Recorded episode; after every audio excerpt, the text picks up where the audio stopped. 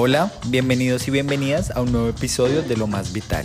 Somos Santiago Pinzón y Paula Espinosa de Instante Cronopio y te traemos conversaciones y entrevistas para inspirarte a vivir tu propia aventura. Te invitamos a que nos sigas en tu plataforma favorita, YouTube, Spotify o iTunes. Si quieres descubrir las tres áreas que debes alinear para alcanzar la mejor vida posible, descarga nuestra guía gratuita Manual de Sueños en el link de nuestro Instagram Instante Cronopio o en www.instantecronopio.com. En el episodio de hoy hablamos con Andrea Gómez, cofundadora de La Tortuga y la Liebre.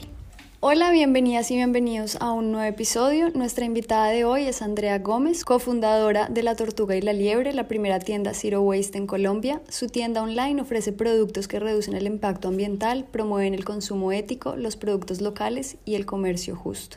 Bienvenida Andrea a lo más vital.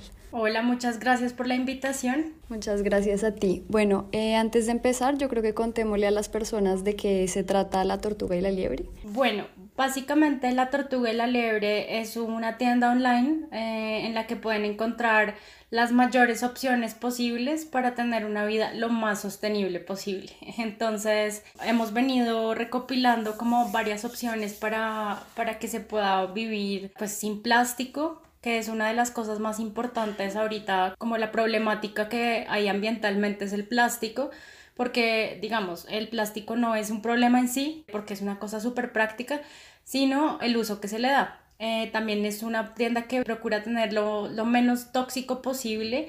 Eso también nosotros consideramos en la tortuga que el waste no solo es lo que ves, sino también es lo que, lo que pones en tu cuerpo. Entonces, por ejemplo, no es como si, no lo ves, sino también lo intangible, por decirlo así.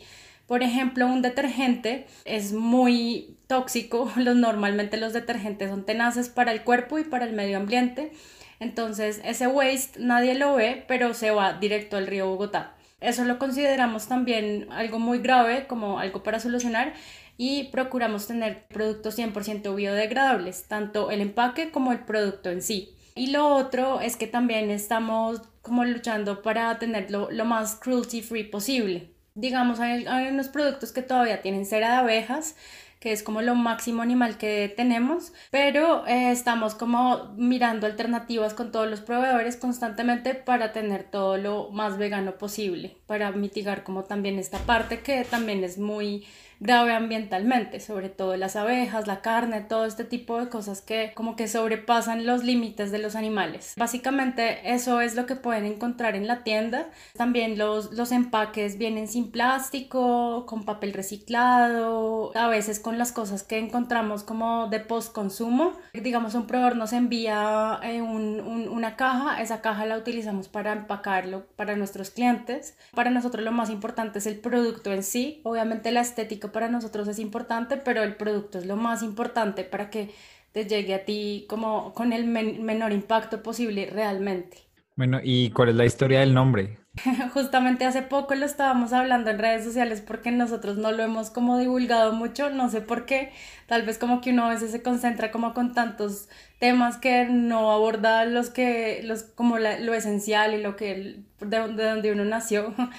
Eh, la tortuga y la liebre se relaciona mucho con nuestro eslogan que es Slow Living for Fast People, que traduce como una, una manera de vivir lenta para gente que vive muy rápido.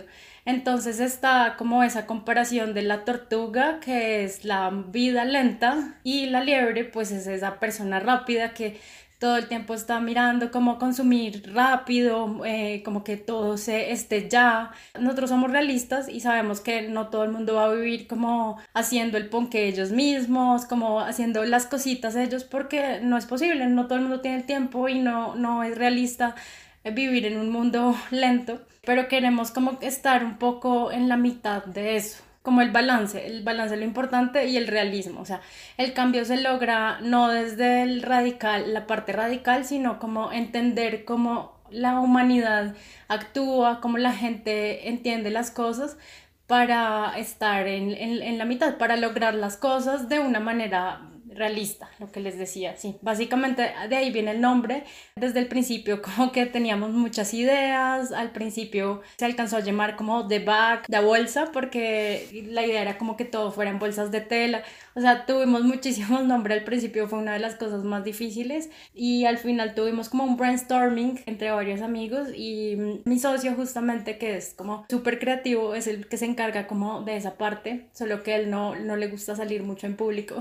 a él se le ocurrió ese nombre y yo sí, chévere, porque también nosotros no queríamos como que fuera un nombre súper eh, relativo a la categoría, o sea, como la tiendita ecológica, algo así, porque eh, sí, como general algo distinto, también para que la gente lo recordara como algo diferente y también es una fábula que todo el mundo conoce, entonces la tiene en la mente, básicamente por eso se llama así.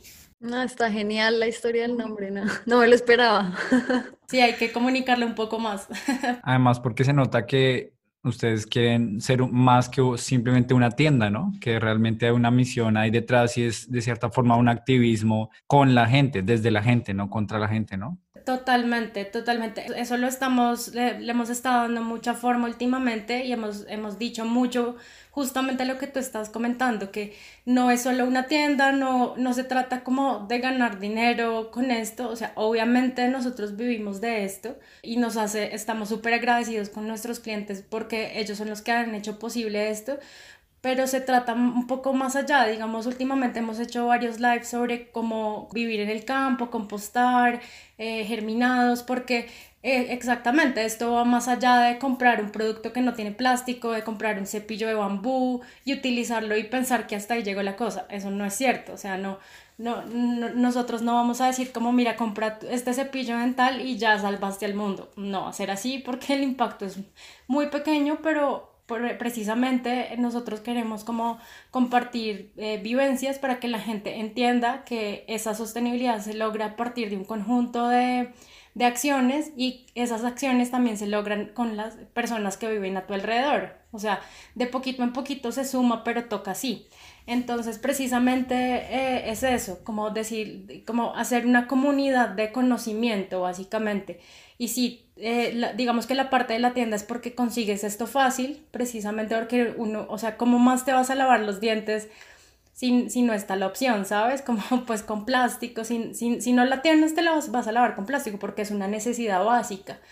Entonces, eh, sí, básicamente nosotros queremos que, que, que, la cosa vaya más allá porque también lo vivimos de, de esa manera. O sea, yo ahorita desde, con la cuarentena estoy súper como impresionada con la, como las necesidades básicas han cambiado.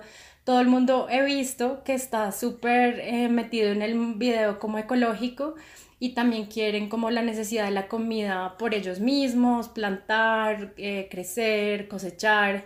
Eso ha sido una, un, un tema ahorita súper fuerte. Entonces, eh, es como, no sé si conocen el término Zeitgeist, que es como el espíritu de los tiempos. Ah, sí. Entonces nosotros, nosotros como que nos regimos mucho por eso y como que somos muy flotantes en, el, en, en, en ese tipo de cosas, como en las tendencias básicas, pero en cuanto a la ecología. Está muy chévere. Nosotros queremos también hablar un poquito de la historia de Andrea con la tortuga y la liebre entonces, contanos tú qué hacías antes de tener este proyecto, este emprendimiento. Pues la historia realmente nace desde el colegio, o sea, yo en el colegio como que estaba mamada de todo, yo no me adaptaba con nada, yo era así como la chica que era re fastidiosa, como que de verdad no me hallaba, me quejaba de todo, la adolescente cansona, típico. Entonces, eh, yo me acuerdo que en esa época, pues nos pusieron a hacer la, mm, la tesis de, para graduarse y yo escogí la historia de Gaia de James Lovelock. Él tiene un libro que se llama, no me acuerdo muy bien, pero creo que se llama Gaia, eh, la teoría de Gaia, sí.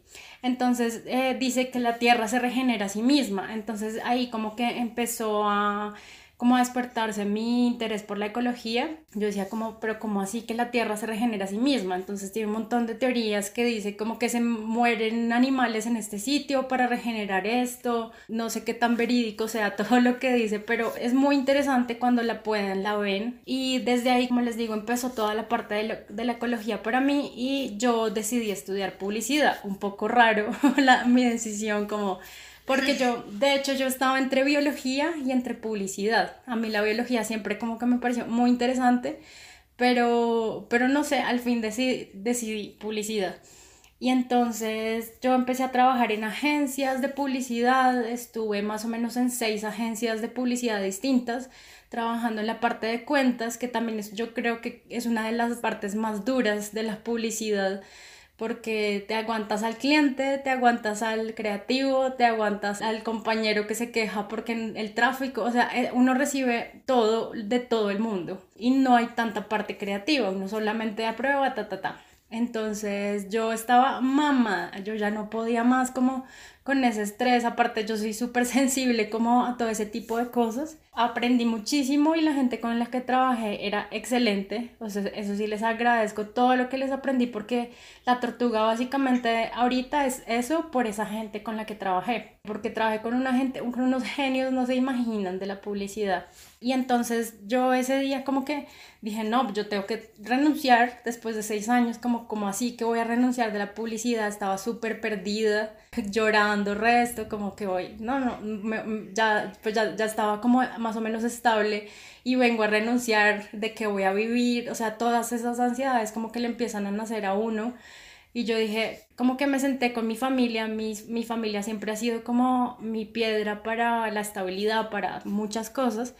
Y mi papá, él más o menos vivió lo mismo. Él estuvo todo el tiempo en la parte de inmobiliarias comercial y renunció para hacer, para vivir en el campo, como, sí, para vivir su vida en el campo, flores, tener una finca, etc.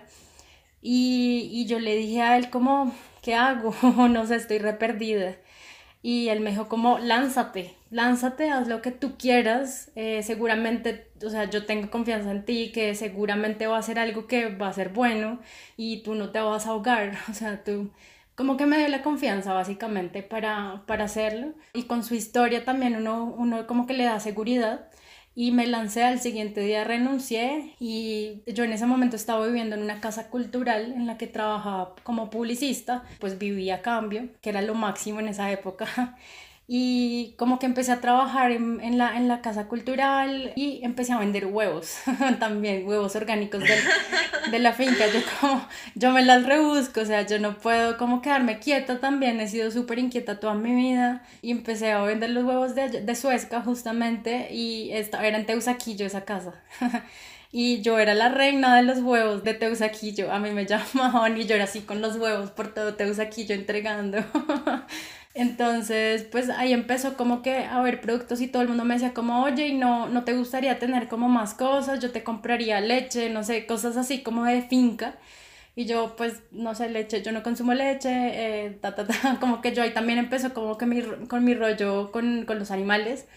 Entonces, bueno, dejé de vender huevos. Yo en serio tenía montañas de huevos en la casa para distribuirlos. Empecé a meter como productos como los cepillos de dientes de bambú, como cosas reutilizables básicamente, eh, de vidrio, de, de cosas así. Y me empecé a dar cuenta que era como una necesidad muy ferviente. O sea, la gente necesitaba dejar de consumir tantas vainas que no les sirvieran, como tener cosas de calidad que les duraran que básicamente es el zero waste, ¿no? Como no, no comprar un montón de productos porque es que los viste que son divinos, no, es tener algo que te dure mucho, cuidarlo muchísimo y ya, no, no desechables, o sea, también hay gente que compra un montón de cosas porque son biodegradables, pero todos los días, pues qué, qué lógica, ¿no? Tener algo y cuidarlo mucho y que te dure, entonces pues nada, empezó a crecerse la tienda, en, ese, en esa época la teníamos en Teusaquillo, como era física, es la única época donde tuvimos una tienda física, física. Ya decidimos después no tenerlo porque no teníamos como el personal para recibir la gente, etcétera. O sea, esa, esa es mi historia con la tortuga y la liebre, como fusión entre yo y la tortuga la liebre. Entonces ha sido un proceso muy bonito. Yo también en una época como justo cuando empecé la tienda me enfermé súper feo, yo duré dos, más o menos dos, tres años súper enferma, yo, yo tuve dermatitis atópica toda mi vida, todavía no se sabe muy bien qué fue la enfermedad, pero al parecer fue como una intoxicación, por decirlo así, con los esteroides tópicos, que son lo que uno le dan para quitarle la alergia, y eso me dio re duro. Pero lo bueno es que también uno aprende mucho del proceso. Al principio uno es como, ¿por qué me pasó esto a mí? Ta, ta, ta. Pero uno cuando ya entiende todo, uno sabe que ese tipo de cosas le enseñan un montón. Pues todavía como que a veces me pasa que tengo un poco la piel seca, sí, la dermatitis atópica es lo peor del mundo, es súper dura, pero realmente me he mejorado mucho y con eso ha crecido como lo que soy yo como persona y la tienda. Yo todo lo relaciono como con la tienda, porque para mí es como la manera de vivir que debería ser.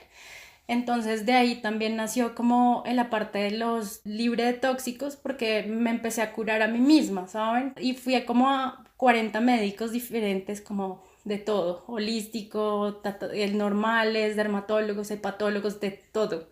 Y al fin decidí como que lo único que necesitaba yo era mm, estar tranquila y dejar a mi cuerpo que hiciera lo que tenía que hacer, sanar a sí mismo. Eso fue como que una de las cosas que me volvieron como más enfocada, como más dura, como un poco más resistente. Y es una parte muy importante de mi historia porque mucha gente también me escribe a la tienda porque digamos yo tengo varias historias en el feed sobre dermatitis atópica, sobre lo que yo viví, en el blog también. Y la gente me escribe mucho para, para saber qué hice. Y yo como conocerte a ti mismo. Básicamente es eso eh, lo, que, lo que me ha pasado. La tienda yo creo que también refleja mucho de, de mi historia personal, básicamente. Me encanta esto de cómo la tienda se refleja en lo que tú eres, en tus valores, en lo que dices de que sea como parte de esa vida ideal que tú quisieras que tuvieran los otros. Y como relacionado con esto, quería preguntarte cómo es tu encuentro con el mundo de lo sostenible, o sea, como tal de decir, ok, hay ciertos objetos que generan menos desperdicio, ¿cómo, cómo te empieza a llegar eso? Una de las cosas que justamente he estado pensando últimamente y fue a partir de una amiga, no sé si conocen a Gaby Jaramillo, ella es modelo y trabaja con la moda sostenible y ella me pasó un documental de Michael Moore que se llama El humano, The Planet of the Humans, el planeta de los humanos. Básicamente es terrible, o sea, es un golpe súper duro porque tú te das cuenta que la sostenibilidad es una cosa más difícil de lo que uno pensaba. Entonces uno lo ve y uno, yo lloraba, yo era como así, todo lo que estoy haciendo es en vano, porque este nada, habla como de los paneles solares que son realmente cero sostenibles, porque para arrancar, por ejemplo, necesitan un montón de carbón, entonces uno es como, qué cosa tan horrible, la sostenibilidad de verdad es una cosa jodida y no te lo dicen de frente. Yo creo que la sostenibilidad se vive volviendo a lo básico, o sea, yo creo que el humano ha crecido tanto, ha evolucionado tanto, como que ha logrado tantas cosas que ya se salió como de su natural, naturaleza, como de lo que es básico en él. Eso mismo lo ha hecho como sobrepasar sus límites y sobrepasar los límites del planeta de una manera súper irrespetuosa. Y yo pienso que básicamente, y me han dado muchas ganas de irme a vivir a, como al campo, a cultivar mis tomates y comérmelos en la noche, o sea, como lo que de verdad lo más básico que uno pueda y lo veo cada vez más sensualmente esa forma de vivir, de verdad. Y de hecho es uno de los planes a largo plazo en la finca en Suezca hacerlo, como tener todo autosostenible, porque yo pienso que a la larga es una de las maneras de hacer las vainas, como realmente esa es la única manera de ser sostenible, porque mm, yo creo que el humano lo que ha hecho a la larga es como crea un problema y pone una solución, pero es una solución como echarle un poquito de agua al fuego y de pronto se prende más, básicamente oxígeno. No, esa no es una solución, toca como devolverse la historia y decir como qué es lo que no genera un impacto y es vivir de la manera más simple posible. Y también el transporte, o sea, en el momento en que salimos de la finquita, de cosechar lo nuestro, de vivir en nuestro espacio y empezamos a intercambiar como productos, yo creo que ahí se empezó a volver la cosa una locura, o sea, se ahí empezó a salirse de las manos al humano. Y pues obvio somos unos, unos seres súper curiosos, somos muy inteligentes, era obvio que iba a pasar, está en nuestra naturaleza, pero también creo que está en nuestra naturaleza volver al inicio, ¿no? Como tener esa responsabilidad de volver al principio y decir, bueno, esta es la única manera de, sobrevivir, porque si no, ¿qué? Vamos a irnos a Marte y, en, en 8000 años va a pasar lo mismo en Marte, porque sí, no podemos destruir todo a nuestro paso. Pero bueno, eso es una manera súper eh, caótica de ver las cosas. O sea, como que también yo creo que uno en la cuarentena le da un, montón de tiempo para pensar.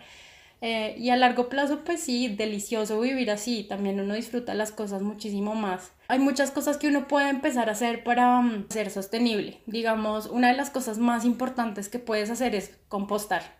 Compostar es súper importante, aparte que es divino, o sea, es una cosa mágica.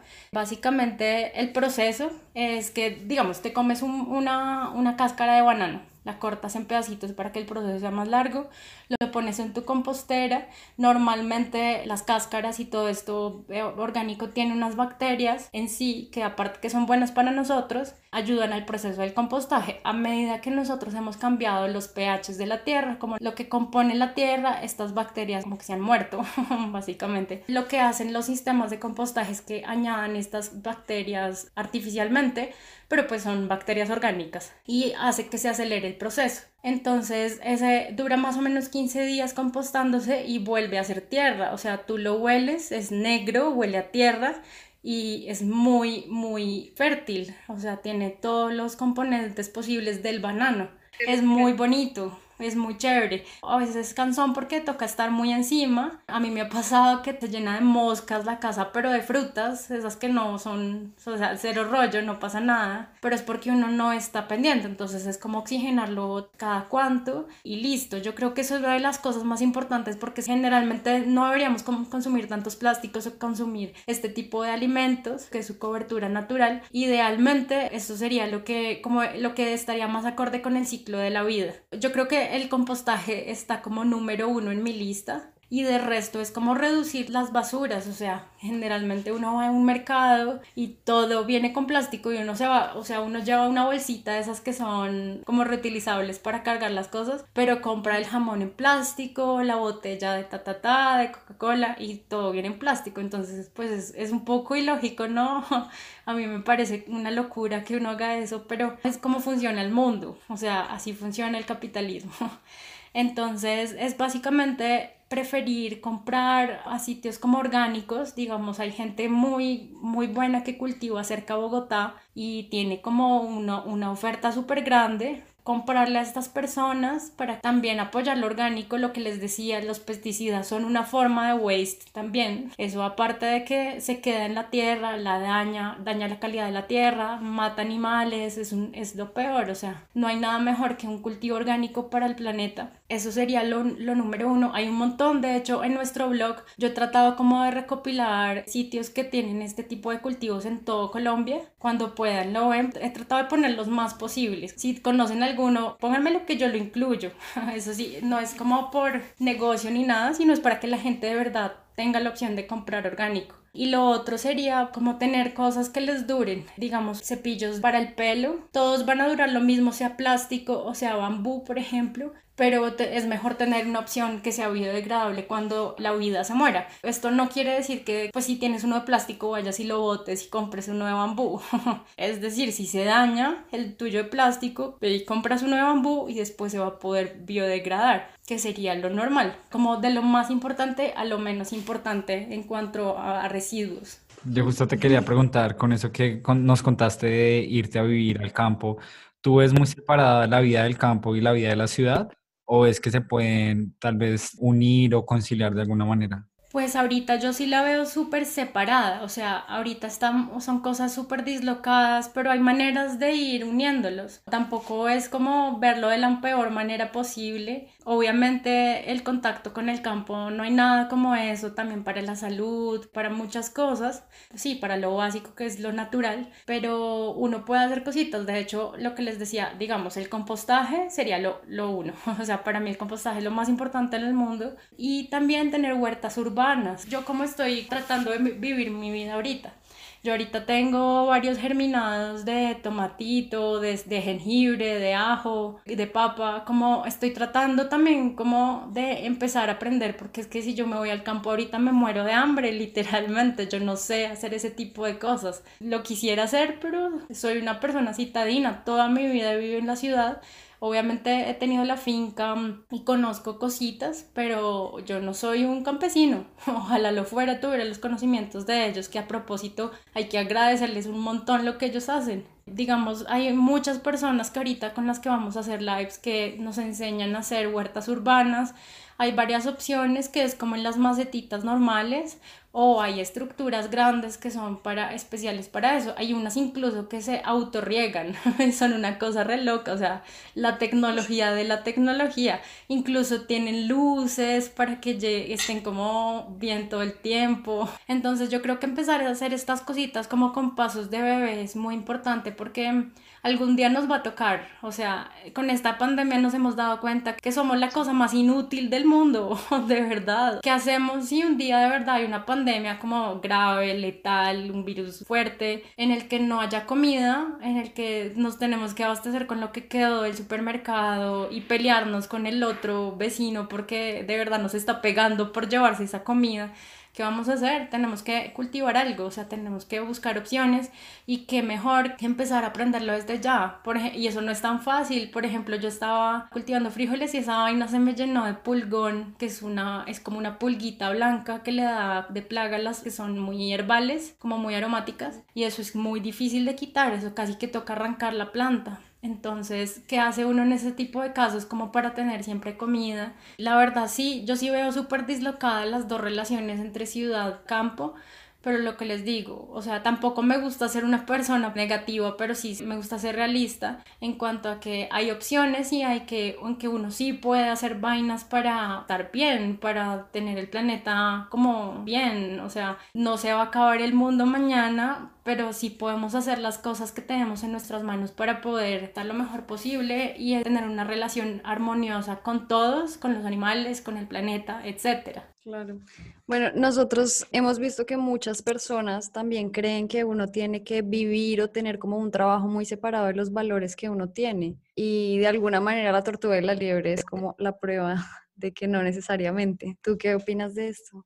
Bueno, pues yo pienso que yo ahí fui una persona súper afortunada, lo hice en un momento, en el momento que era, básicamente. Es cierto, es muy difícil, eh, conozco mucha gente en muchos ámbitos, en publicidad, eh, sobre todo porque tengo muchos amigos publicistas que quieren trabajar en cultura, que quieren trabajar en feminismo, en todo tipo de cosas y les mandan eh, a trabajar con una campaña durísima que le da contra todos los la ética que tienen. Y a mí esas historias me dan súper duro porque pues al fin y al cabo yo viví eso. A mí me, me tocó trabajar con marcas que eran súper malas para el medio ambiente. Pero pues afortunadamente en ese momento después del caos siempre llega la calma. Y no es un proceso fácil tampoco. O sea yo llevo la tienda tiene tres años y pues obviamente antes de eso no es que yo hubiera tenido en un mes ya todo organizado, no, yo tuve que vivir mucho tiempo de ahorros porque afortunadamente soy buena para ahorrar. La cosa es que también tienes opciones, ¿no? Hay que tener, por decirlo así, no sé si puedo decirlo, huevas, como esa determinación como decir, bueno, si no voy a seguir más trabajando en algo que no quiero, ¿qué voy a hacer? O me lanzo al vacío. Yo me lancé al vacío, pero tampoco tan duro porque sabiendo que tenía ahorros, o sea, también fue un poco planeado, como con una cuerdita en el vacío. También muchos de los emprendedores que conozco se lanzaron al vacío, pero tampoco tenían un poco de ayuda que los hubiera podido salvar un poco. Entonces yo pienso que sí hay muchas maneras de, de hacerlo. O sea, definitivamente uno tiene que seguir lo que el corazón le dice que haga porque de otro modo no lo vas a hacer con el corazón, ¿sabes? O sea, tú no puedes trabajar en algo que no te gusta y ser bueno, pues sí, se han visto casos, pero es muy raro. No lo haces con amor, como que no estás todo el tiempo pensando en eso. O sea, a mí a veces me dicen que, que soy un poco obsesionada con el trabajo, pero es porque me gusta. O sea, de verdad, como que yo todo el tiempo estoy pensando como estamos, no sé, tomándonos una cerveza con, con amigos y hablo de trabajo y son como, ay, no sea harta, ¿no? Pero es que me gusta, me parece como un tema chévere para, para hablar con la gente porque uno también se enriquece. La cosa es sentarse con alguien que te pueda dar una guía, alguien que ya lo haya vivido. Para mí en ese momento fue mi papá, no hizo una tienda, sino que se fue de campesino pero es como alguien que te dé el valor, que te que, que te dé fuerzas para hacerlo y que te diga que sí vas a funcionar y también es como creer un poco en ti es como conocerte muy bien, tú para qué eres bueno, o sea, si tú eres bueno administrando cosas, dale, o sea, si, si, no lo eres, pues tienes que conseguir a alguien, si eres buen creativo, tienes que seguramente mirar a alguien que te vea las cuentas, que te maneje la plata. Yo pienso que también es una cuestión de no ir solo. Yo cuando, cuando yo estaba mm, en esa decisión, yo no quería irme nunca solo, yo estaba buscando varios socios, incluso al principio me iba a ir con una sociedad bien grande como de siete personas, ya dije, bueno, tampoco, esto va a ser una locura, pero es de tener un buen equipo. Yo, el humano, yo pienso que nunca ha podido trabajar solo en las cosas y las personas que trabajan realmente solas no les va muy bien, de lo que he visto. Seguramente va a haber excepciones, pero no hay nada que tener un buen equipo. O sea, obviamente tú te vas a agarrar con esa persona y te vas a agarrar porque yo tenido agarrones tenaces con mi socio pero sabemos que nos podemos contar como entre nosotros, que nos complementamos bien, que lo que yo hago bien él no lo hace bien y al revés. O sea, hay que tener básicamente, creo que tres cosas en cuenta. Uno, ser creativo e innovador, que va como en la misma línea. La otra sería administrar las cosas como una persona que sea organizada, que básicamente tenga como una carpeta y la sepa organizar los archivos bien, que es lo primero. Y la otra persona eh, sería la, la, que te maneja las finanzas, o sea, la plata también al fin y al cabo pues es la base de muchas cosas y eso hay que tenerlo en cuenta porque si tú no tienes plata para iniciar cosas vas a tener que acudir a otras personas. Por ejemplo, nosotros la tienda la iniciamos con 100 mil pesos o sea, nosotros empezamos a comprar productos a 100 mil y pues obviamente uno va creciendo lento, pero va creciendo y yo creo que es mejor a veces incluso crecer lento que crecer muy rápido y como que desorientarte, porque a veces uno tiene como cambios muy abruptos y uno se desestabiliza. En cambio, si uno va creciendo de a poquitos, de a poquitos, con lo, uno, con lo que uno hace, uno va entendiendo la situación y la va a poder manejando. Por ejemplo, a mí me pasaba que yo cambié de papeles. Yo antes era la persona creativa, yo siempre como que estaba al frente de las campañas, como que me gustaba mucho esa onda. Y yo ahora me volví la persona que es muy organizada, que siempre está como al frente de las cosas, que no se le olvida nada es también como desarrollar las habilidades que se necesitan. O sea, lo vas a hacer. Es tener esa confianza. Seguramente van a ser situaciones duras, pero te van a enseñar a tener la templanza de lo que necesitas. Seguro va a pasar. Las situaciones te lo van a poner duro o suave, pero lo vas a aprender. Bueno, ¿y cuáles han sido las mayores dificultades de emprender con productos de fuentes más éticas? Bueno, una de las cosas más grandes es que Colombia no es productor de muchas cosas hemos tenido que acudir muchos productos de afuera para poder como suplir algunas necesidades. A mí me encantaría que alguien en Colombia, y esto es una idea de negocio para alguien, por favor utilizar la guadua que tenemos para hacer cepillos de dientes o sea, si China tiene el bambú, que es un material increíble porque es un pasto y es súper sostenible, o sea, mucha gente dice como no, eso le estamos quitando la comida a los pandas. No, lo que pasa es que el, de verdad el bambú crece muy rápido y es muy resistente, muy flexible y ese material es una locura. La guadua es muy parecida. No sé si son, son como de la misma familia, como exactamente, no sé cómo funciona esa clasificación, pero son materiales igualiticos y yo he visto que hacen casas en, en Guadua, son unas cosas súper resistentes, ¿por qué no aprovechar esos materiales que tenemos? Eso ha sido duro de encontrar, a mí me encantaría tener cepillos de dientes de Guadua, ¿se imaginan? Como hecho en Colombia.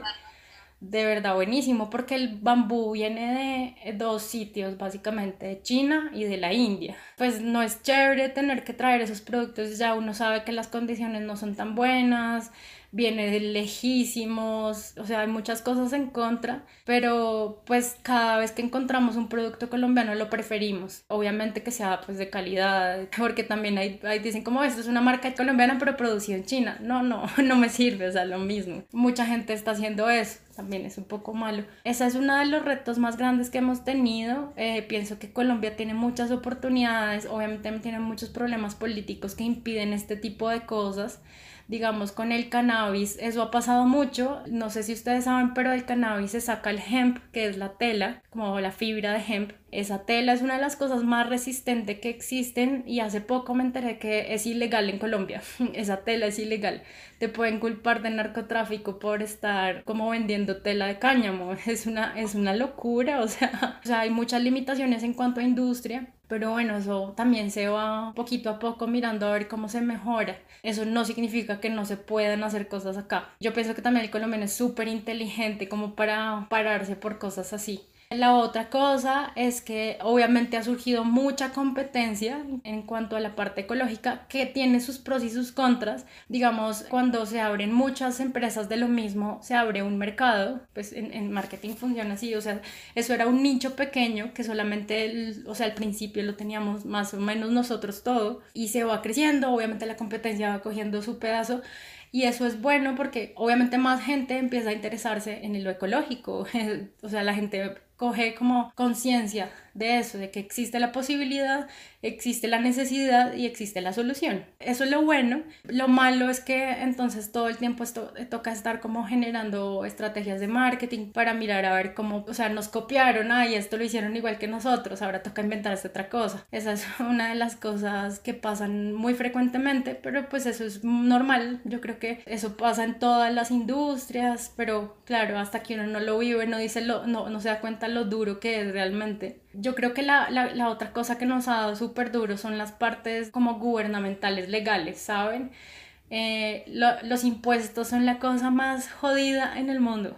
O sea, a mí eso me ha dado súper duro aprender sobre eso, mi contadora, qué paciencia la que tiene esa señora conmigo, mi abogada, todo, porque es difícil aprender a entender cómo funciona todo eso. O sea, uno paga un porcentaje increíble al gobierno al fin y al cabo, como por poder existir. Y esa es una de las cosas más, más duras de ser emprendedor, yo creo. En Colombia es una cosa dura, dura, dura, dura. Bueno, si alguien está escuchando esto y quiere emprender en Colombia, por favor, entonces atento a estas tres recomendaciones, ¿no? No, igual se puede, o sea, eh, es cuestión de cómo tener buenos aliados, encontrar un buen contador que te diga cómo funcionan las cosas, también de ser un curioso, ¿no? Como, ¿y esto por qué pasa? ¿Y cómo se puede solucionar? Tener todo al día, todo organizado. Si tú tienes todo al día y todo organizado, incluso pues tienes beneficios tributarios, tienes varios varias cosas que, que te funcionan la Cámara de Comercio también ayuda un montón. Yo he tenido varias sesiones como de ayuda de marketing digital que te dan por tener la, la matrícula al día. Entonces, no es malo 100%, o sea, también te están ayudando. Y también como que tener una empresa seria, como montada, la gente le da confianza a comprar en tu tienda, ¿no? O sea, está pagando impuestos, seguramente si pago no me van a robar. Sí, sin duda. Bueno, y además de esto, ¿qué ha sido lo mejor que te ha traído este proyecto? Lo mejor, yo creo que ha sido la las personas que he conocido en el proceso. Yo creo que yo he cambiado de amigos totalmente. Yo antes, pues obviamente era, como les decía, una adolescente loca, que tenía como otros gustos totalmente, la fiesta, etc. Ahorita mis intereses han cambiado y yo creo que ha sido por lo que me ha nutrido la gente. Eh, yo he conocido gente muy, muy bonita, no solamente por el trabajo, sino también a partir como de buscar ayuda cuando estuve enferma. Sobre todo ese, ese proceso me trajo gente muy linda y que sabe mucho. He conocido gente muy, muy dura, que, que es súper aguerrida, emprendedores. Justamente ahorita, por ejemplo, estoy en, en la onda de trabajar con materiales naturales para teñir la ropa, como telas vegetales estoy aprendiendo eso. No soy muy buena todavía, pero le meto amor. Entonces he conocido gente que ya sabe mucho y no solo es chévere porque son personas que saben del tema y no hay nada más bonito que teñir una camisa con un aguacate. No, de verdad que no lo, hasta que no lo hagan van a, van a ver lo lindo que es, como que uno le coge un amor a la ropa que tiene. Antes uno compraba en Forever 21 y era como, ah, esto lo puedo botar al mes. Ahora uno de verdad le coge amores a eso y todo eso está conectado. Ayer justamente sacábamos algo de minimalismo, como de organización de espacios y uno aprende como a querer las cosas que tiene y no las quiere votar porque uno las hizo, porque uno sabe dónde vino, etc. Y también como que yo pienso que me ha traído mucha tranquilidad saber que ahora estoy haciendo lo que me gusta. Obviamente no tengo todavía en regla todo, digamos, en cuanto a ética. Lo que les digo, hay muchas, mucho camino por recorrer, pero saber, el hecho de saber que estoy haciendo lo que puedo y haciendo que la gente conozca ese proceso y como una alternativa fácil, no como, uy, es re difícil todo, no, o sea, sí, es difícil, pero hay maneras de, que, de lograr las cosas de manera rápida y fácil ese tipo de cosas son las que uno más satisfacción le trae. O sea, de verdad que yo antes era súper acelerada por todo, ahora soy súper calmada, como que entiendo mucho mejor los procesos de todo. Eso me ha traído mucha, mucha felicidad en mi vida, definitivamente. Esas dos cosas son súper bonitas, son súper valiosas entender cómo funciona el mundo realmente, como entender al planeta, como la naturaleza del mismo. Eh, lo que les decía, todo se relaciona como al libro de este, de Lovelock, de lo que les decía de la tesis en el colegio. Desde ahí empecé a pensar como que el planeta tiene su propia conciencia, ¿no? O sea, las cosas tampoco a veces pasan por casualidad, no son como eventos eh, fuera, como sin relación yo pienso que todo tiene un poco de relación entre sí, o sea, los desastres, no es como teorías conspiratorias ni nada, ni nada por el estilo, sino uno a veces le va metiendo como corazón a la cosa y uno se da cuenta que todo está ahí como interrelacionado, es una cosa muy loca, o sea, uno no lo puede explicar hasta que como que lo entiende, ¿saben? Es, es muy bonito. Bueno, ¿y tú eres optimista o cómo es la situación de este momento con respecto a la Tierra? ¿Hacia dónde crees que vamos? Yo creo que comparto mucho lo que piensa Greta Thunberg. No sé si han visto como los ideales de ella, pero a mí me parece una chica súper aterrizada, o sea, tiene 16 años y es súper aterrizada. Yo pienso que tenemos tiempos, bueno, no es que tengamos mucho tiempo, pero podemos hacer las cosas oportunamente para poder vivir bien y para que el planeta vive bien. O sea, obviamente hay muchas cosas muy mal, pero yo creo que la, la pandemia nos trajo muchas, muchos aprendizajes en cuanto a que si dejamos de hacer esto, el planeta está bien así. O sea, no, no, sé si vieron cómo se estaba regenerando sin el humano. O sea, era una cosa re loca, re loca. Yo no podía creerlo, como los animales ahí ya caminando por su casa, como en las unas cabritas corriendo, el agua súper limpia en algunos sitios. Eh, las fotos de las ciudades que, que, mostraban sin smog en unos solo 15 días ya se veía todo como el nevado del Ruiz desde Bogotá. Yo nunca había visto eso, qué locura. Entonces yo pienso que sí podemos regenerar el planeta muy rápido. De verdad hay una, hay una oportunidad muy grande, pero tenemos que darnos cuenta. Y ya estamos un poco más conscientes, la pandemia ayudó muchísimo, obviamente que, que es gracias a la pandemia en cuanto a economía, salud, etcétera, todas las personas, pero no, no podemos verlo como todo re malo, ¿no? Tampoco, eso no también nos va a llevar a deprimirnos y ya, o sea, hay que mirar las oportunidades dentro de las cosas malas y yo pienso que esa, esa pandemia de verdad nos hizo darnos cuenta que tenemos oportunidad de cambiar rápidamente y que si lo hacemos de verdad, como conscientemente, de acuerdo a la naturaleza, como a las leyes de la naturaleza, hay, o sea, de verdad podemos vivir muy bien y la naturaleza puede vivir muy bien también con nosotros sin necesidad de rechazarnos, por decirlo así. Hay un nuevo término que se llama ecofascismo, como e-, ecofascismo, y es como la gente que dice que somos un virus, que el humano debería morir. Pues sí, el humano a veces tiene sus cosas, o sea, hay gente mala, hay gente buena, y eso también es, un, es una escala de grises. Yo no sé si creo en la gente buena o gente mala, yo, yo, yo pienso que yo he hecho cosas buenas y a veces he hecho cosas malas, como todo el mundo, no podemos ver el mundo así, pero mm, desde que hagamos las cosas con conciencia, todo puede cambiar radicalmente. Entonces, ante todo, pues es ser positivo, es ser realista.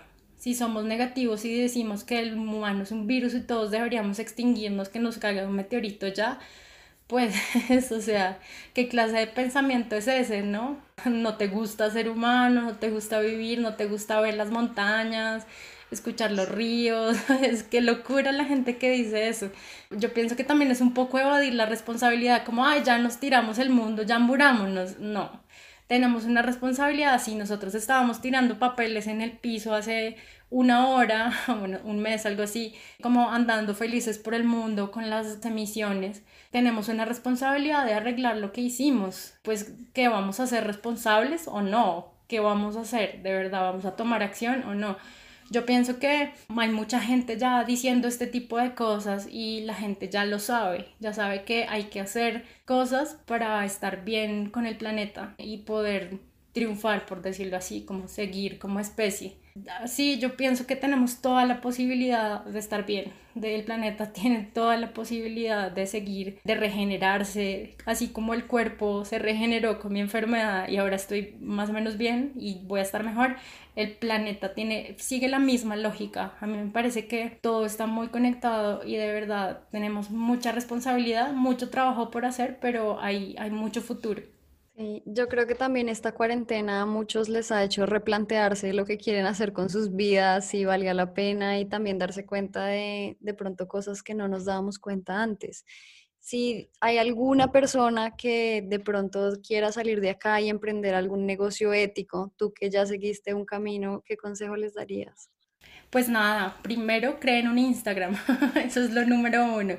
Ah, porque hay gente que, que, que, tiene unos productos maravillosos. Hace poquito conocí un chico que tiene un sistema de baños de compost, o sea, que son baños secos, y no tiene nada, o sea, nada que lo haga reconocerse hay que, hay que utilizar las herramientas que tenemos para hacernos como ver. Fue una de las cosas que aprendí en publicidad. Obviamente es una cosa muy básica, solo que uno aprende cómo hacerlo, o sea, las herramientas para poder hacerlo. Entonces, uno es crear un Instagram, las redes sociales que tengas, ten un logo, que el logo de la marca es la cara de la persona, o sea, es, es lo que la hace reconocer, y un nombre que sea un poco distinto, por eso se empieza, o sea, ese es el paso número uno, y trata de tener un producto distinto, pues si todo el mundo vende zapatos de cuero café, ¿tú para qué vas a crear un zapato de cuero café que tenga unos cordones negros?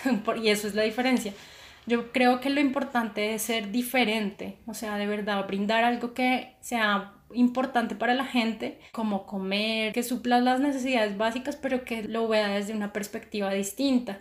Sí, lo, es, es diferenciarse, no, no, no copiarse de lo que ya existe, porque pues esa persona ya tuvo todo un trabajo ahí, ya tiene el mercado, ya tiene los clientes, tú lo que vas a hacer es entrar a competir, a ser agresivo, eh, no funciona así. Yo pienso que uno lo que hace es que es como converger. Entonces, si tú tienes un producto que le sirve a esa persona, pues tú le llegas y le dices como, mira, esto tú lo puedes vender en tu tienda o tú, esto, o podemos hacer una, una colaboración y lo que hace eso es, es, que te hace crecer y hace crecer a esa persona, o sea, es importante ser diferente y pues si no tienes una idea, simplemente siéntate a pensar qué es lo que necesita la gente ahorita.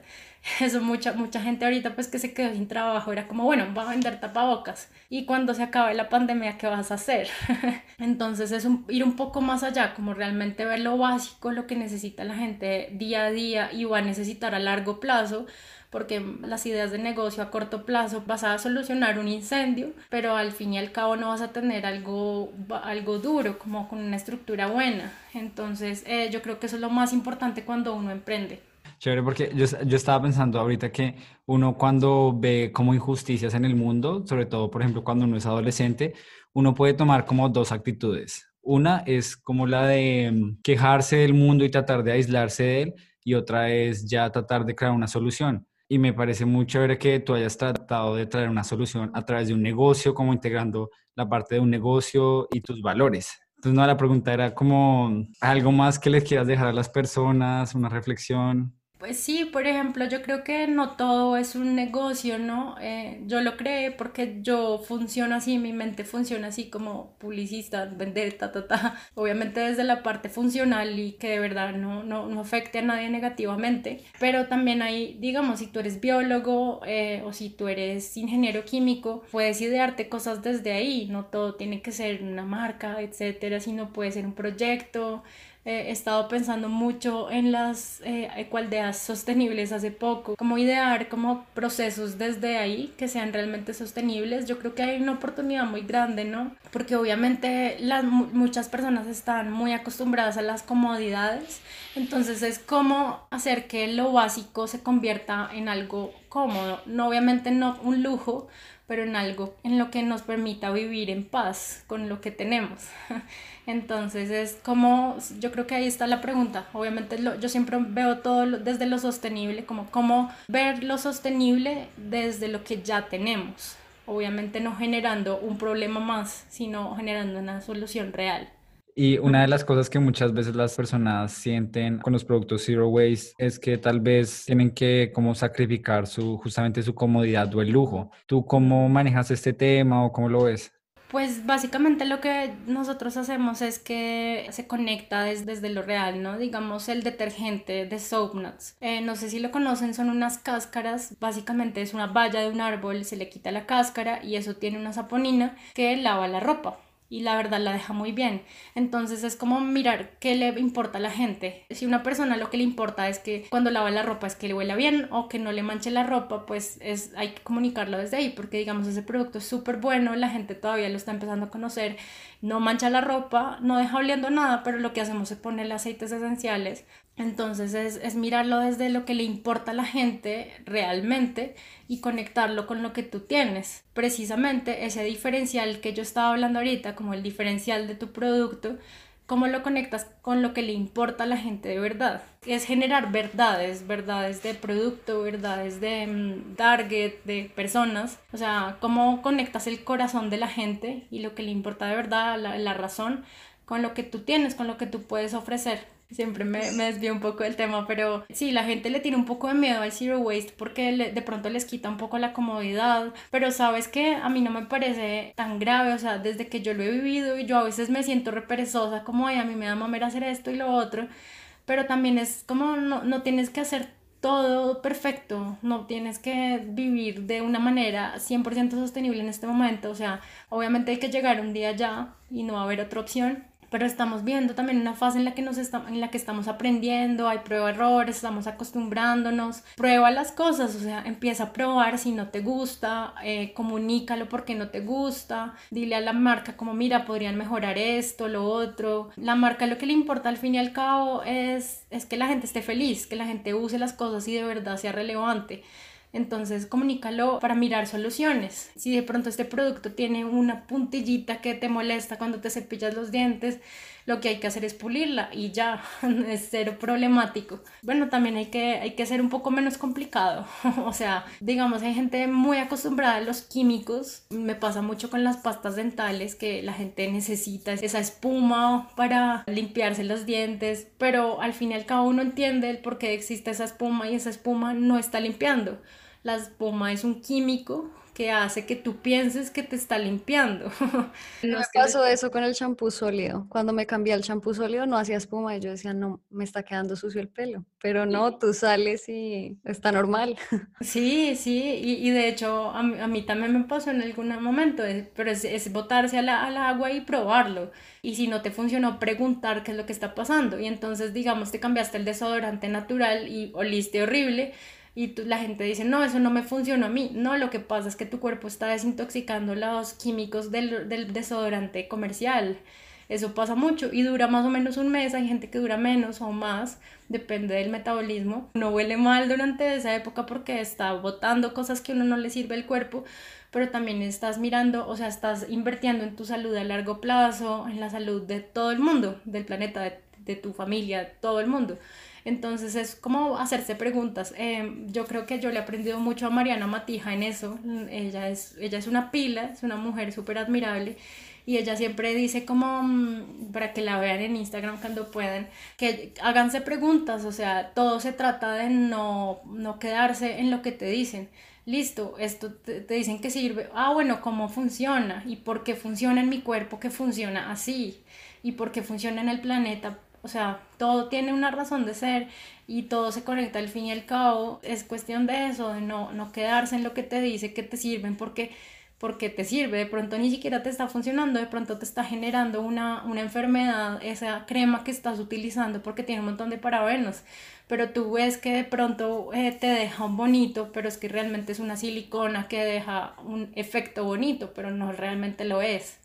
Entonces es cuestión de investigar un poco todo lo que pasa. O sea, yo sé que la gente no tiene tiempo a veces de investigar las cosas, pero es tu cuerpo, es tu planeta, o sea, hay que, ah, nos tiene que importar, es nuestro hogar, como, ¿qué más? ¿Qué más uno puede hacer?